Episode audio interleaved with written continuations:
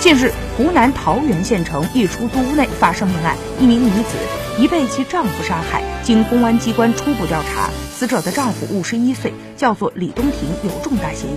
李东庭，男，五十一岁，桃源县人，身高一米六八，体重偏瘦。作案之后潜逃，随后当地警方发出了悬赏通告。八月十号下午，民警顺线追踪，发现了嫌疑人李东平逃窜的方向。下午三时许，民警在一村级公路上将正在外逃的李东平抓获归案。